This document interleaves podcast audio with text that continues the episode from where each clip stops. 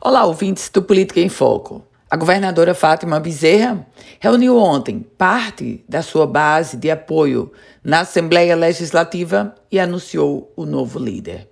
Sai o deputado George Soares, do Partido Liberal, entra o deputado Francisco, do Partido dos Trabalhadores. A liderança do deputado George Soares, ela já vinha sendo questionada há alguns meses. Na verdade, o deputado George estava com dificuldades, não era de hoje, de articular a base de apoio à governadora Fátima Bezerra.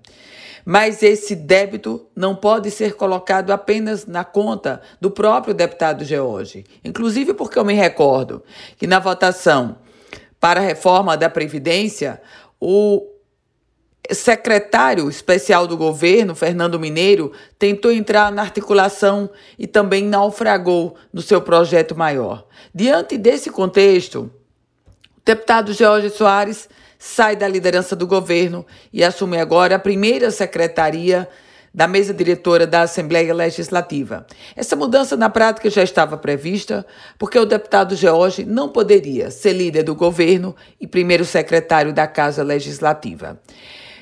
Entra agora, no lugar dele, o deputado Francisco, do PT, parlamentar de primeiro mandato, ex-prefeito da cidade de Parelhas. O deputado Francisco já vinha se destacando na construção de articulação pró-governo do Estado e agora assume oficialmente a liderança. Uma tarefa um tanto árdua. A bancada do governo do Estado se mostra dispersa e pouco coesa.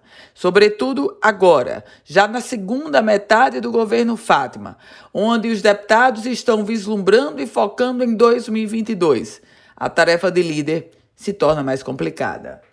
Eu volto com outras informações aqui no Política em Foco com Ana Ruth Dantas.